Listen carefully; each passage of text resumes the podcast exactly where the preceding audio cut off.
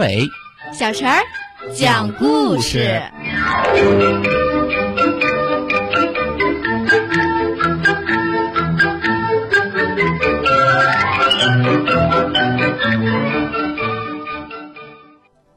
请听故事：鼠小弟当妈妈。鼠小弟在草丛中发现了一窝鸡蛋。哎，听说鸡蛋很好吃哦，我为什么不偷一个呢？